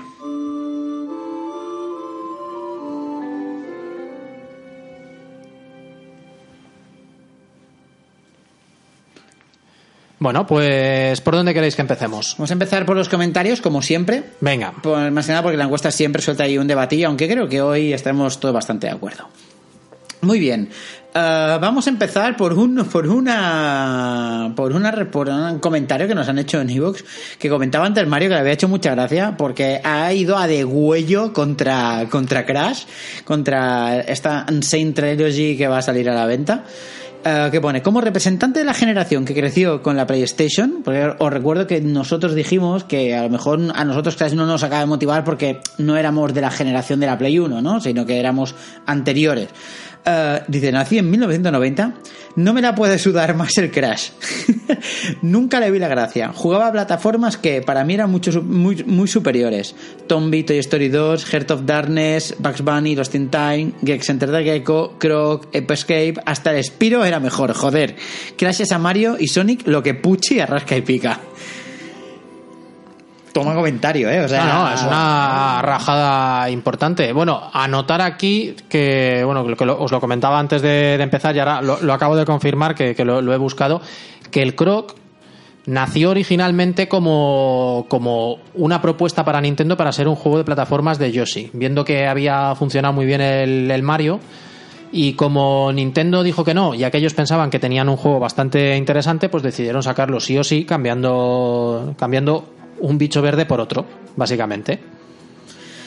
Ahí está, muy bien. Eh, segundo, además, lo que pasa es que les dijeron que no, ¿verdad? Eh, Le dijeron que no, no les, no les gustó la, no les gustó la idea y, y lo desecharon. Y el estudio dijo, bueno, Pues- vale. pues yo lo saco. Yo tengo un juego que a mí me gusta, no tendré licencia, pero la, la mecánica a mí me va bien. Muy bien, muy bien, guay. José Manuel, ¿qué pasa? Como siempre, de Tertuliacos, que siempre está ahí, es un habitual, nos dice, eh, yo creo que me he perdido un poco con el principio de su respuesta, a ver, recordarme si hablamos algo así en el programa, dice, muy buenas de nuevo, androides. Pues muy buenas de nuevo, José Manuel. Los reportajes de desarrollo son FETEM. Esto viene por De los vídeos que, los vídeos que, comunica- que Cierto, comentamos, que los, los he visto todos cierto. esta semana. Y son, son impresionantes, ¿eh? Está muy O sea, chulo. Son, a mí me molan un montón. Algún día llegaré con la quinta generación a lo mismo. Spam. La quinta generación es una sección que tiene en su canal de YouTube, ¿vale? Con respecto al E3, me parece normal que sea así, ya que imagina uno que paga 150 euros, se planta con el móvil en mitad de la conferencia y diciendo, "Uah, es Phil Spencer, pipero, o algo así. Ah, pues sí, no lo había pensado, ¿no? El, puto jeterismo que podía, se podía hatear ahí de forma insider. Si queréis la mejor, eh, si queréis la mejor de Europa es la Gamescom en Colonia y vale 20 euros. Y de España la Game Lab, eh, que a los, desarrolladores les cuesta 100 euros, pero al usuario de a pie como nosotros nos va guay para saber todo lo que se hace sobre el producto independiente sin necesidad de pasar por todas las tiendas. La sección del diccionario gamer me mola porque eh, gamer, eh, ahí está, porque hay gente que se pierde en el tecnicismo, como Gaspar. ¿No? World of Warcraft es mucho anterior e impuso el sistema de luteo en las raids. De hecho, hay addons para que no les des el loot eh, que a uno no le sirve. No compréis Switch, que es la nueva Dreamcast. O sea, aquí me ha faltado Manu hoy. La mejor consola de la historia. Me ha faltado Manu para, para, para opinar sobre esto, Ahí sobre está. este comentario. Ahí está, ahí está. Pero bueno, esto es, son los dos comentarios que nos han dejado. Que hoy, esta vez ha habido pocos comentarios, pero estamos súper contentos porque a fecha de hoy hemos batido nuestro récord personal y tenemos 313 escuchas. Oye, eso está muy bien. Que está muy bien, vamos, vamos subiendo a tope, a tope, a tope. Y lo que sí tenemos es una encuesta, la encuesta de la comunidad de Conf de Freak, que, que, bueno, que no preguntaba yo, ¿no? Ya que se había filtrado eh, que la revista Edge eh, había sacado un, había, le había clavado un 10 a Zelda y teniendo en cuenta que en los últimos 23 años la Edge solo ha puesto 19 dieces, ¿vale? Eh, ¿Qué esperáis del juego? ¿Será la obra maestra que necesita esta generación. Esto es lo que preguntaba Pedro y yo le fusilé ahí el comentario y lo clavé como encuesta. Y eh, si es que parezco un indie, ¿sabes? Básicamente. Y puse tres opciones, pero aquí, como siempre, la gente añadió un montón. Y vamos a empezar con la. Vamos siempre de menos a más. Y con un botico tenemos. Soy una mala persona, es decir, no me interesa, paso de celdas y celdos. Esto es una. ¿Esa es la tuya, Mario? Yo no he participado, Ah. pero voy a esperar a escuchar las siguientes porque esta de momento tiene buena pinta. ¿eh? Ni Zelda ni Mass Effect Andrómeda. El juego que recordaremos dentro de 10 años sea Nier Automata. Esto lo dice Paul Moadib, que Podría ser la mía. podría ser la tuya. Muy bien. Después, eh, bueno, por cierto, la de Soy una mala persona, esto es el Antonio Hermoso, nuestro amigo de, de Nájera Retro Games, ¿vale? Eh, Víctor Valverde ha votado, me da exactamente igual las notas que reciba, los comentarios o críticas. Lo único que me va a importar es lo que sienta jugándolo. Este va de feels, ¿eh? este va de ahí, de- del sentimiento de la emoción. Bien, bien, bien. Ese me ha gustado. Después ya tenemos, ya tenemos dos botejos, dos votos ahí para... No está mal, pero todo el mundo sabe que el lanzamiento este mes no es Zelda, sino más Effect Andrómeda. Este sí que será el puto Goti. ¿Vale? Tenemos ahí... ¿Qué, qué, qué esperáis de Mass Effect Andrómeda, por cierto? Yo sin haber jugado la saga, digo que se pega un castañazo. Yo habiendo jugado la saga, puedo coincidir. El tema de Mass Effect Andrómeda, a mí personalmente la trilogía original me flipó. O sea, incluso los que son menos RPG dicen también me gustaron brutalmente. Pero han enseñado tan poquito de Andrómeda y ya está al caer. Y hay como una desinformación que a veces en BioWare es habitual, ¿eh? pero me da la sensación de que partiendo de eso y de que tiene que superar una montaña muy grande, que es la trilogía original, quizá no se la va a pegar a tope, pero lo tiene complicado, complicado. Sobre todo en este mes de marzo, ¿eh? con Nier, con Zelda, lo tiene muy difícil. Mira, yo os doy un consejo. Más vale lo malo conocido que lo bueno por conocer. Tenéis un flamante juegazo del espacio como es... A ver. ¿Cuál? Yo qué Si lo, si lo sabéis, lo estáis deseando. ¿Es uno que has puesto dos veces? No, es uno que se llama No Man's Sky. Vale, hombre, el dinero en Mass claro. Effect Andrómeda, por favor. Y ahora cuando saquen el parche de VR más. Imagínate. Pues, pues yo no coincido, ¿eh? Yo creo que Mass Effect va a ser un melocotonazo. Es decir, BioWare no creo que se juegue esta saga a, a la ligera, ¿eh? Y sí que es verdad, en lo que sí coincido es con lo que dice Mario de la desinformación, pero, pero yo mm, creo que va a ser un pelotazo. Lo único, lo último que se ha sabido, lo último que se ha sabido es que tendrá planetas completos más grandes que, que, que todo Dragon Age Inquisition. Y joder, ¿eh? o sea, creo que si se la pega será por pasarse. Por ambicioso. Por pasarse de ambicioso. Es que, es que eso a veces puede pasar. A mí cuando has dicho lo de los planetas he hecho un gesto que no se ha visto, pero era como de fastidio porque mundo más grande no significa más, exacto. mejor, entonces, entonces yo creo que yo creo que la, que la historia principal vamos a flipar en colorines igual, pero que toda la parte de secundarias y tal, ah, de hecho, yo no he jugado aún al Zelda Breath of the Wild, que es la encuesta va de va de esto, ¿no? Pero en lo que coincide todo el mundo es que Zelda, por lo visto, eh, ha sabido plantear un mundo abierto sabiendo parar en el momento adecuado. Es lo suficientemente grande para ofrecer muchas cosas, lo suficientemente variado para ser entretenido y que todo sea interesante, pero no es ni demasiado grande, ni tiene tan, tan demasiado y, y no ha complicado demasiado las mecánicas. A mí, yo os lo digo así, a mí el pensar que Mass Effect Andrómeda va a ser tan shooter como el tercero, pero pensar en tres árboles de habilidades, con 12 habilidades, con cinco rangos cada una en el personaje y demás, a mí me da una pereza. Si pienso en un RPG, no me da pereza, pero si pienso en un shooter, sí. No sé, yo creo que, que o, o lo hace todo muy bien o, o a lo mejor si se la pega es por, por intentar abarcar demasiado. No sé. Mario.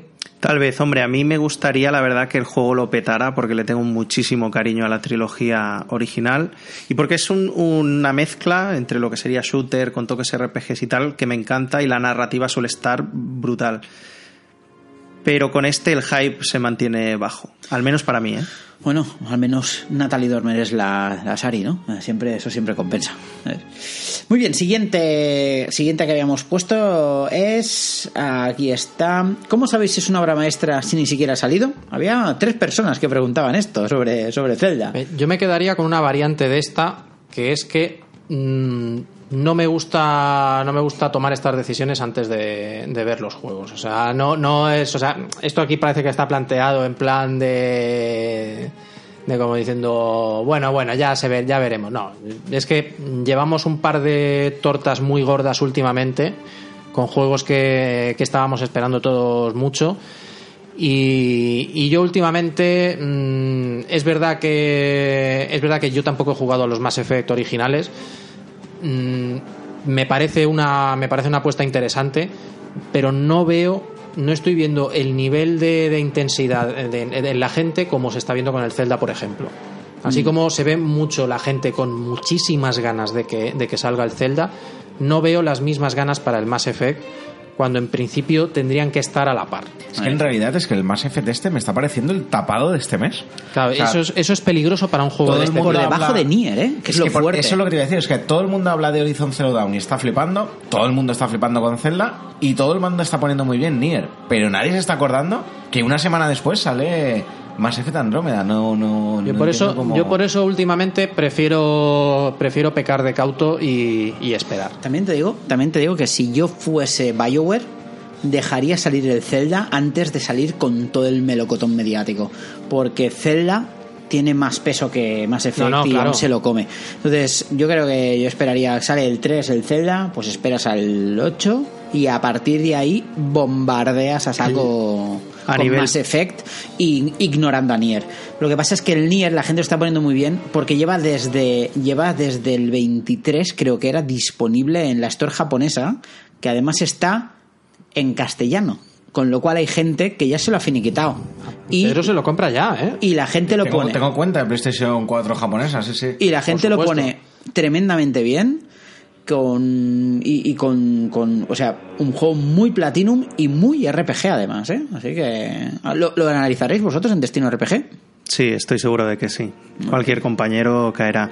Y sobre Nier, por cerrar, es un juego que viene un poco tapado, que ha obtenido de repente como mucha difusión, pero como ha dicho, como ha dicho F0, Platinum Games. Creo que con eso se dicen muchas cosas. Ahí está.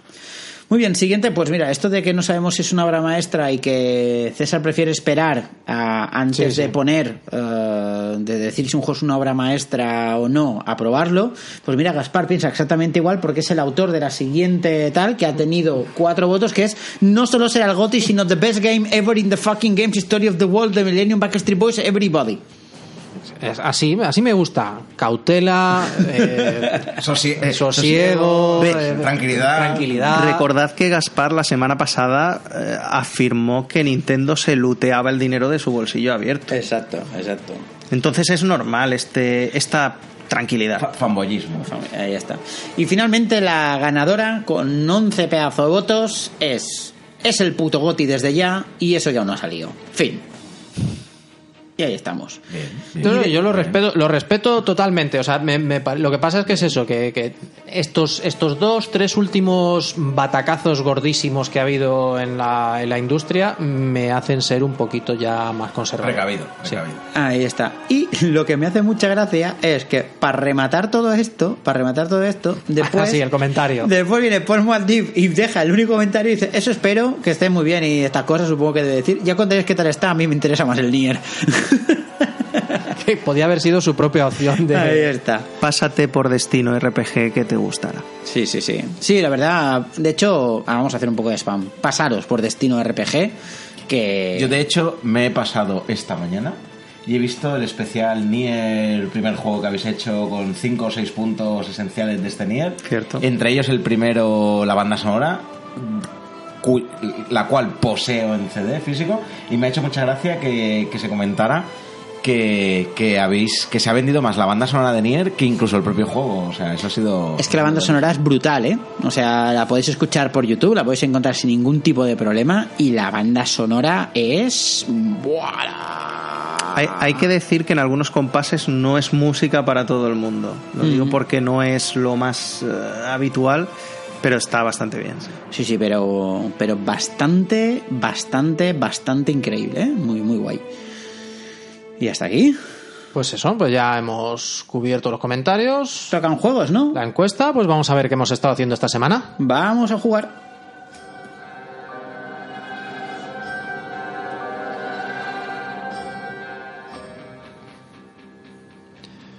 Pues venga, ¿alguien quiere empezar en concreto? Bueno, pues yo mismo empezaré. Ataca. Eh, mirad, esta semana me he centrado sobre todo en dos cosas y voy a aprovechar para spamear la segunda después de hablar un poquitín de la primera.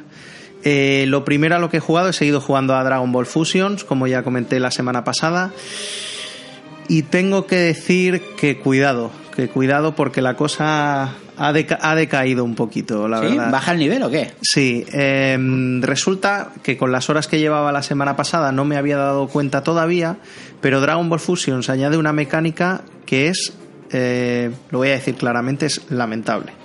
Que consiste en que cuando tú quieres avanzar por, por los mundos del juego, te exige de algún modo que reúnas una cantidad de energía de varios colores distintos para abrir unas barreras.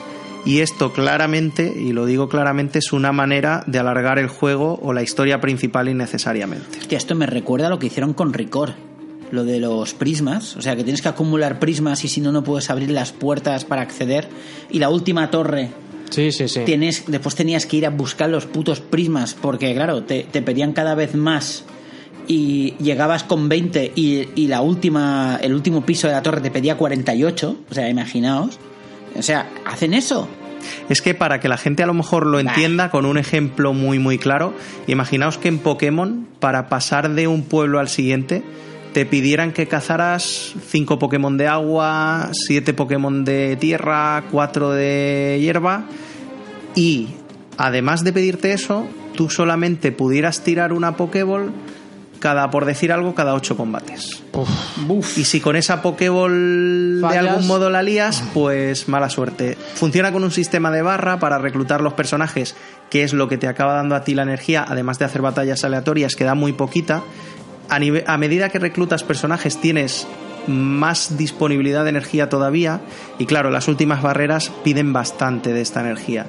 Entonces, en unos combates que ya dije la semana pasada que el combate aleatorio más sencillo te puede durar 5 o 6 minutos, imaginaos fallar por, porque le pegas muy fuerte directamente al personaje que quieres reclutar, fallar en ese reclutamiento y tener que esperar a que se te llene esa barra otra vez para intentar hacer un reclutamiento. Me ha parecido un sistema, la verdad, muy, muy lamentable. Lo había leído en algún análisis, pero pensé que a lo mejor estaban exagerando un poco y ahora que lo he vivido en mis carnes, cabrea. Y entre eso y lo mucho que duran los combates, incluso a veces los más simples, eh, es una cosa que hace que el juego tenga pues, un efecto desgaste sobre el jugador importante. Por lo demás, sigue siendo divertido, si salvamos eso, si eres un fan de Dragon Ball, es la leche, pero esta mecánica jugable creo que le pesa como, como, como una losa.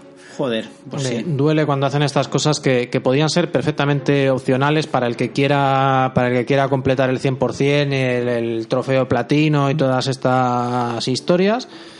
Pero, ¿qué, qué problema hay que la gente se pase el juego, tu juego, en, en cuatro horitas? Si se, le- si se lo pasa bien en esas cuatro horas, es mejor que obligarle a jugar diez y que esté asqueado. Ellos, ellos han tomado una decisión rara porque el juego es muy corto, o sea, el modo historia es muy corto y luego tiene como mucho post-game, por así decir, o sea, cosas que puedes hacer al finalizar el juego, pero solo prácticamente de reclutamiento. Y justamente los personajes que más gustan a todo el mundo, todas las versiones de Son Goku, todas las versiones de Vegeta, están ahí cuando tampoco te acaban de quedar retos a nivel de luchas demasiado difíciles como para Ya, tener ya. que echar mano de estos personajes. Entonces es bastante cuestionable, un juego con buenas ideas, bastante fresco, con un fanservice brutal, que se la pega en, en la ejecución de las mecánicas. Cuando qué me lo acabe por completo, pues eh, haremos el análisis y ya está. Qué pena. Y el otro juego del que quería hablar y que casi no necesita presentación, esta semana he estado muy viciado con Super Mario Bros. 3 ¡Hueva! ¿vale? de, de NES, lo estoy jugando de consola virtual en Nintendo 3DS y yo tengo que decir una cosa y es que este juego lo jugaba con 6 o 7 años en la NES y lo juego ahora y vamos, sigue siendo brutal. O sea, estoy seguro de que es el juego que me he pasado este año y es un, un rejuegue, porque lo he jugado muchas veces, que más me ha gustado. O sea, supongo que casi todo el mundo lo conoce, es un plataformas 2D, incorporó el Mario Tanuki para volar. Y sí me gustaría decir que es curioso porque yo lo considero el primer plataformas que además de la horizontalidad tiene en cuenta la verticalidad con la posibilidad de volar con el Mario Mapache. Y sin Super Mario Bros. 3, Super Mario World, que es otro juegazo, seguramente no hubiera sido igual. Entonces, eh, nada, a este es al que le he estado dando casi más esta semana, empezarlo y, y completarlo prácticamente fase a fase, pasándome todas, sin silbatos, ni war zones, ni cosas de este estilo y es brutal. Si a alguien le gusta un poco lo retro y no ha jugado a Super Mario Bros. 3. Eh, Dice mucho de un juego cuando te lo pasas varias veces. Eso, eso siempre, siempre es un indicativo de. O sea, siempre se puede. Siempre que le preguntas a alguien que juega a menudo. O sea, ya no qué juegos te, cuál es el juego que más te gusta, que, que, puede no coincidir, pero muchas veces coincide. El juego que más te gusta con el juego que más veces te has pasado. O que más veces has querido empezar, aunque no lo hayas terminado. Es que, claro, antes hablábamos de los feelings, ¿no? De los sentimientos. Y escoger ponerte a los mandos aún en una consola distinta de Super Mario Bros. 3. Y te, te, viene todo eso, que seguramente también pesa mucho en mi apreciación, pero la jugabilidad a prueba de bombas con dos botones que sigue estando igual que antes, la capacidad que tienes de acordarte de las fases, de dónde están los secretos y tal. Y bueno, es un juego que a mí particularmente me, me flipa desde niño. Muy bien, muy bien. Juegarraco. Pues yo, yo he estado jugando un montón de cosas, pero como he jugado mucho a temas de VR y ya haremos el especial, me voy a cantar porque por el Gear Walk. Gear Walk, ese juegazo rarísimo. Raruno, raruno. De Wii U, que me lo jugué entero. Y es, es, es muy raro, pero tiene muchas cosas a destacar que valen la pena y vale la pena recomendarlo.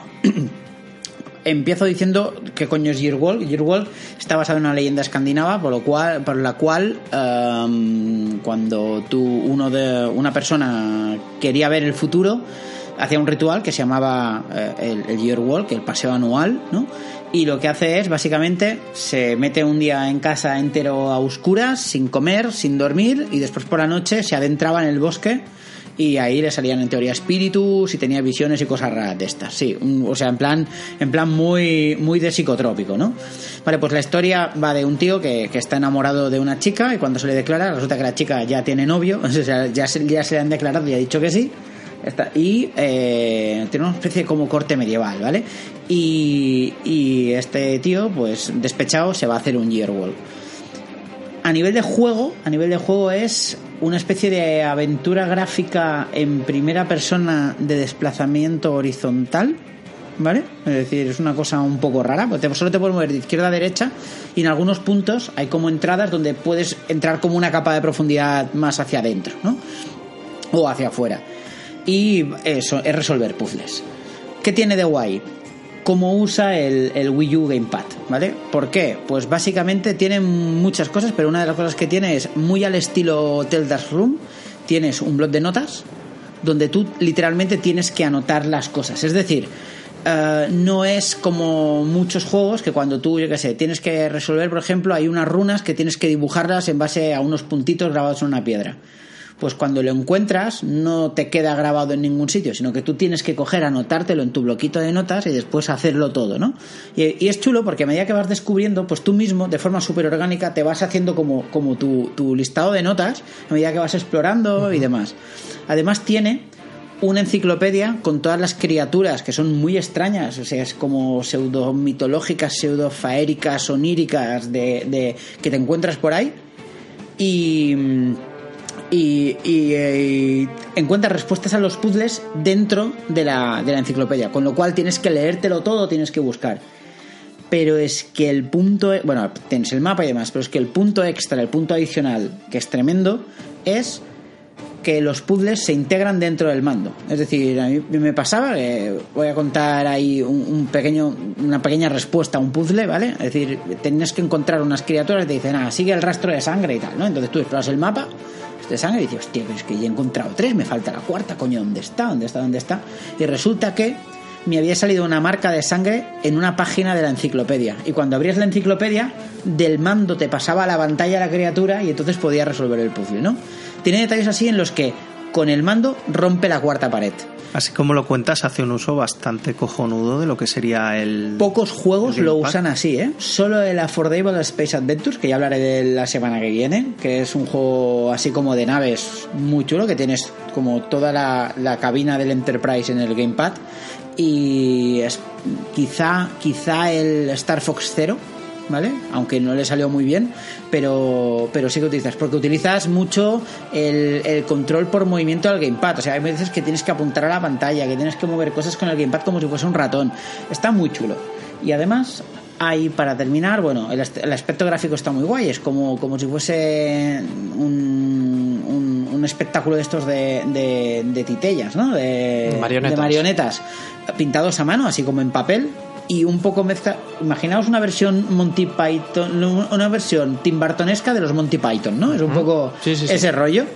Con lo cual, tiene un punto de terror, tienes algún que otro jumpscare, la ambientación está muy bien, el nivel de sonido está muy guay y demás, pero tiene un final alternativo que descubres otra vez rompiendo la cuarta pared y entonces te cuentan una historia real que es para cagarse, o sea, para parecerse caca encima, ¿vale? Pero además lo chulo es que te da miedo, o sea, te, te inquieta y es texto todo. Es un diario, que además el diario te sale otra vez en, la pan- en, el gamepad, no te sale en la pantalla. Y, y claro, y tú vas leyendo y te van saliendo fotos y vas mirando y dices, hostia, hostia, hostia, hostia, qué mal rollo tal. Es un juego mal rollero, pero que al final te deja como súper satisfecho, sobre todo porque has jugado de forma muy diferente. O sea, utiliza muy guay el gamepad. A mí me ha encantado. Y son dos horitas y media de juego, ¿eh? muy rápido. Muy bien, muy bien. Y está a 7 eurillos en la, en la eShop, ¿eh? Así que... Regalado. Los que tengáis una Wii U, en serio, es... es si le tuviese que poner nota le metería un 9 fácil. Y es uno de los mejores juegos de Wii U al que yo he jugado. Y uno de los que mejores usa el, el Gamepad. Yo estoy encantadísimo con este juego. Muy bien. Pedro. Yo esta semana he jugado muy poco, la verdad, por temas de trabajo y que llegaba a casa muy cansado y tal. Y lo único que he hecho ha sido seguir dándole un poquito al Nio, que es un juego, como bien sabréis, estilo Dark Souls, en el que a lo mejor juegas 5 horas al día durante toda la semana entera y avanzas dos pantallas, como aquel que dice. Así que ahí sigo dándole a, a Nio, he podido avanzar un par de pantallas más. Ya he avanzado mucho más que en cualquier Dark Souls o Bloodborne del que haya probado, que creo que de Bloodborne, que es el que más he avanzado, no pasé del primer jefe. O sea, que con eso lo digo todo. Y este, por lo menos, pues sí, le he estado dando, voy por la sexta, me parece, quinta o sexta fase y la verdad es que ahí sigo. Es un, juego que me está gustando bastante, de temática así muy oriental, muy samuráis, muy muchos ninjas y mucha temática feudal de Japón y la verdad es que está, está muy chulo. Si no lo habéis jugado, la verdad es que os lo recomiendo si os gustan los juegos difíciles de verdad, porque, porque te saca de quicio muchas veces. Hombre, no, pero está bien. O sea, si ya le has dedicado más, más que nada será porque la ambientación te, Sí, la ambientación te gusta más que la del. mucho más que la de Bloodborne y sobre todo mucho más que la de Dark Souls. A mí la, los juegos de edad media, pues sí, pero No te llaman. pero no. Si son de rol todavía me llaman un poco más o RPG así por turnos o alguna cosa así. Pero los que son de espadazos y para adelante Ujú, ya, ya. no, no me gustan demasiado. Me gusta mucho más el- el- te- la estética japonesa así feudal, samuráis y y tal, como que tenemos como exponente, por ejemplo, en la saga Onimusha, que me encanta. Y ya te digo, y Nioh me, me está encantando, la verdad. Además, es uno de los pocos juegos en los que repito y repito y repito fases y cojo y cojo y luteo y luteo para, para mejorarme y para, para ir sobrado de, de nivel, cosa que no, no es habitual en mí, porque a mí lo de repetir mucho las fases y, y estar siempre repitiendo el mismo camino, la verdad es que me cansa bastante. Pero ya te digo, Nioh me está sorprendiendo bastante y me está gustando mucho. Que Pedro está jugando de forma habitual a un juego. Esto ya Sí, sí, eh, la verdad que estoy es hasta yo sorprendido. es- ¿Lo, lo has puesto más de dos veces? Sí, ¿verdad? ¿Esta semana o en general desde que lo tengo? En general. No, en general sí, en general lo he puesto, yo está. diría, Masterpiece, cuatro veces entonces. por semana y hace tres Yo juraría que ya. solo lo ha puesto una vez, pero lo va pausando, ¿sabes? Y así, así no rompe su estadística. Si Pedro nos dice eso, es que este juego es eh, GOTY Contender, o sea que es un Yo- juego que va a luchar por Mira, el... lo único triste de este juego, lo único que no me va a gustar es que dentro de tres días sale Zelda y, muere. Y se acabó el Nioh Sí, y se acabó. sí, y se acabó y ya Se acabó la vida. Sí, y ya Zelda. Y luego ya cuando me pase Zelda, pues igual vuelvo a Nioh. Lo que pasa es que igual llevo tanto tiempo sin probarlo que manqueo, que manqueo mucho, así que ya veremos. Bueno, Pues el Falken, ¿queda usted? pues yo he estado jugando a la Neo Geo toda la semana. Qué cabrón. Porque. Cuéntalo, me- cuéntalo, Sí, cuéntalo, sí, sí, sí, sí. cuéntalo. Envidia. Resulta que resulta que me he comprado el, el cartucho el cartucho regrabable que ha, que ha salido hace, hace relativamente poco, el, el Neo SD. Eh, que, cuesta que cuesta su buen dinero, estamos hablando de, de 400 euros de, cartucho, que, puede parecer mucho, pero cuando después uno se va a mirar los precios de, de los juegos originales, pues a lo mejor ya no es tanto. Y, y además es verdad que hay que tener en cuenta que eso lleva, solo en piezas, lleva, lleva un buen, lleva un buen tocho dentro, o sea que, que bueno, es lo que hay.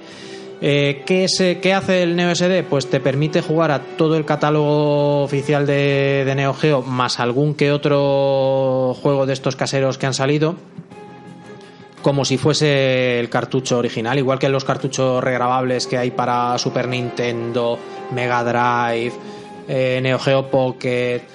eh, que por cierto los tengo todos, o sea, todo el cartucho regrabable que, que os podáis imaginar lo tengo, lo tengo yo. Damos fe, damos fe. Y, claro, eso te permite, te permite poder jugar en la consola original al- a todo el catálogo sin tener que dejarte la vida en, en los precios que se están pagando por ahí. Yo voy a hacer un inciso pequeñito porque igual alguien oye al profesor Falken y piensa, menudo rata que se compra todos los cartuchos de consolas retro y tal. Eh, tiene una colección bastante impresionante, ¿eh? o sea, no hay es- raterío es- aquí. Es, es modesta, lo que pasa es que es verdad que, que llega un punto en que yo compro, mm, suelo comprar de los sistemas, de, bueno, claro, yo sobre todo colecciono sistemas y accesorios, pero claro, de los sistemas que me, que me compro me gusta tener un par de juegos así que, que realmente me gusten o, o lo que considero imprescindible de la máquina, pero lo que no puedo hacer es gastarme más de mil euros en un cartucho de Neo Geo porque es que no, lo siento, pero no. Prefiero, o sea, prefiero gastarme ese dinero en, en irme de viaje o en alguna otra historia. Yo respeto mucho el que se, el que se gasta ese dinero en tener una colección completa pero la verdad es que para los que para los que queremos tener la consola y jugar a los juegos, o sea, ya os digo que he estado jugando al Windjammers, he estado jugando al, al Garou y, es como jugar al cartucho original, o sea, lo enchufas en la consola, lo pones en la micro SD, te lo graba, tal. Hombre, tarda un poquito en, cargarlos porque, porque son, son muchos megas que grabar en la, en la memoria en la memoria del cartucho pero una vez que está cargado ya está o sea es encender y listo y ponerse a jugar y la verdad es que que yo considero que, que es una buena compra. Le podéis echar un vistazo. Lo único que los únicos juegos que, que no cargan por decisión expresa de los creadores son estos juegos de- del Neo Geo Dev Team que, que están sacando juegos eh, nuevos desde hace, desde hace un tiempo. Y estos por respeto a esta gente que se gana la vida sacando todavía nuevo material para, para Neo Geo están, eh, los están respetando y a estos no se puede jugar. Eh, si se ha dicho por ahí que si llegan a algún acuerdo con los creadores, sí que sacarían eh, actualizaciones personalizadas de firmware, porque para cada número de serie de cartucho, para que si yo, por ejemplo, compro la, la ROM a los creadores, tuviese la opción de jugarlo sin necesidad de comprarme el cartucho, porque también, si le echáis un vistazo a los precios que se manejan, son de estos que se agotan en 30 minutos en la web y después ya ponte tú a buscarlos por eBay porque los precios son de locura. Pero le podéis echar un vistazo, o sea, ya el- el- es el, el Neo SD, le podéis, además, producto español, eh, siempre vale la pena defender lo nuestro. Eh, lo patrio, lo Hombre, patrio. Claro, es que si por una vez que hacemos cosas, cuando hacemos cosas buenas hay que, hay que reconocerlas y promocionarlas. Y yo estoy muy contento, o sea, la verdad es que han, han sido, son muy transparentes con, con todo el proceso de envíos y demás, han explicado de principio a fin, podéis echar un vistazo en, en los foros que, que esta gente siempre participa y responde todas las preguntas y tal, la verdad es que aunque se quedara aquí y ya no sacaran más actualizaciones, yo ya me quedo satisfecho. Recomendable entonces, ¿no? Sí, sí, sí, totalmente. Genial. Pues hasta aquí, ¿no? Eh, Sí, sí. Hasta aquí hemos llegado. Pues nada, pues vamos a poner nuestra musiquilla de nuestra musiquilla de despedida y, y a ver qué tal.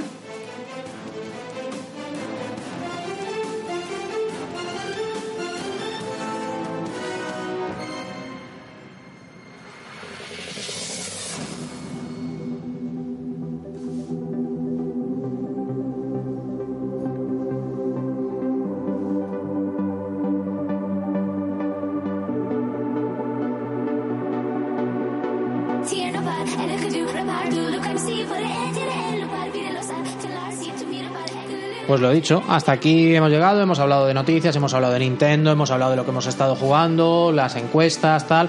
Acordaos de que, de que os podéis pasar por con F de Freak para, para comentar cosas. También tenemos en, Facebook tenemos la página de la taberna y, la- y el, y el grupo de con F de Freak por si queréis también participar en las encuestas. Eh, no olvidéis que tenemos también un Twitter y luego podéis contactar con nosotros directamente. Yo soy Corroto People, Corroto People en Twitter. Bueno, pues una, una semana más encantado de haber estado aquí en el programa. Yo soy arroba diabolic. Recordaos a todos el pasar, ya te digo, por los eh, Facebooks y tal de, de- de la taberna, del Monden Kaito y tal. Si queréis hacernos alguna pregunta o alguna reserva, pues estamos atentos. Y recordad que mañana es el amanecer del primer día y quedarán solo 72 horas para Nintendo Switch. Así que no olvidéis que el viernes la tenéis entre vosotros. Un saludo y nos vemos pronto. En mi caso, un gusto estar de nuevo aquí, repetir con estos cracks. Y bueno, en Twitter arroba m2hero-es y si os gusta un poco el tema RPG, pues aprovechar para que, aunque parezca un poco spammer, pasaros por el destino ¿No te han RPG. dicho tus compañeros de Destino RPG, joder, tío, lo hacen mucho mejor que nosotros y estas cosas y tal? No, no, no. Claro, como, como el programa salió hace poquito, no estoy seguro de cuántos nos habrán escuchado. Somos una comunidad, tengo que decirlo también, que somos bastante resistentes al podcast. Sí, ¿no? Sí, sí, sí, sí. Bueno, bueno, bueno. En, a- en algo teníamos que fallar. Ahí está. Bueno, yo estoy muy contento porque hemos grabado el tirón, ¿vale? Hoy hemos grabado con la mesa nueva, ahí. eh, yo creo que esto se va a ver muy bien. Hoy, mm, bueno, luego editaré un poquitín porque quiero poner los slashes y, y demás. Bueno, me pensaré si lo hago, ¿eh? sinceramente. El- alguna que otro sonido pondré, pero, pero bueno, creo que esta vez voy a primar que el, programa salga antes y salga cuanto antes mejor. Y, nada, yo estoy muy contento. Yo soy F0, arroba Ferlescom780 en, en Twitter. Y nada, invitaros a, a que escuchéis los próximos programas, porque va a haber algunas sorpresas en Con F de Freak. Y nada, y también que estéis atentos al especial VR, porque también va a haber sorpresas en el especial VR. Y yo creo que con esto y un bizcocho Pues nos podemos despedir. lo despedimos, así que muchas gracias por elegir escucharnos y chao, hasta luego. Hasta luego.